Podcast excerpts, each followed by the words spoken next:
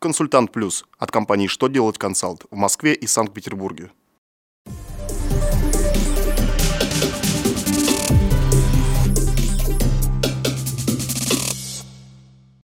Добрый день! Для вас работает служба информации телеканала «Что делать ТВ» в студии Алексей Шардуба. В этом выпуске вы узнаете, какие реквизиты свидетельства о госрегистрации должен указать индивидуальный предприниматель в счете-фактуре, что думает Верховный суд РФ о выплате поручителям валютного долга в рублях, когда бухгалтерскую, налоговую и другие формы отчетности планируется перевести в электронную форму. Итак, о самом главном по порядку.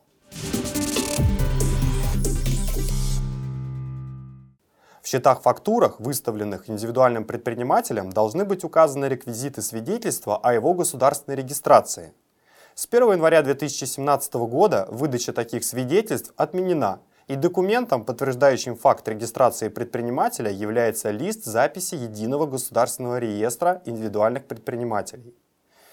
В связи с этим Минфин разъяснил, что индивидуальным предпринимателям, зарегистрированным с 1 января 2017 года, в качестве реквизитов свидетельства о регистрации в счетах-фактурах следует указывать данные листа записи о дате внесения записи в госреестры.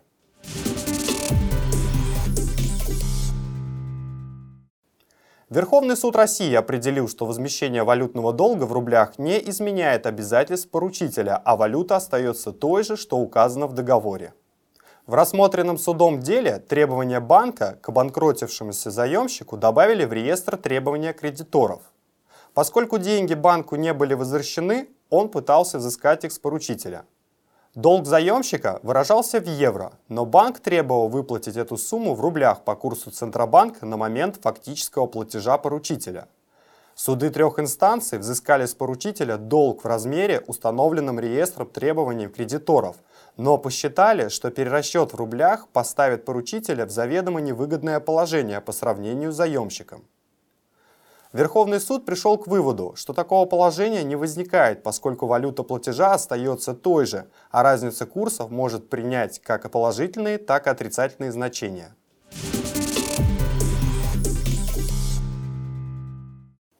В правительство России направили проект программы «Цифровая экономика», разработанный Минкомсвязью. Программа должна быть утверждена уже к 1 июня 2017 года. В частности, предполагается оптимизировать и упорядочить ведение налоговой, бухгалтерской, статистической и других форм отчетности. Также в рамках проекта планируется создать единый реестр отчетности, благодаря которому субъектам малого бизнеса не придется сдавать в разные контролирующие органы одни и те же сведения. На это у меня вся информация. Благодарю вас за внимание и до новых встреч.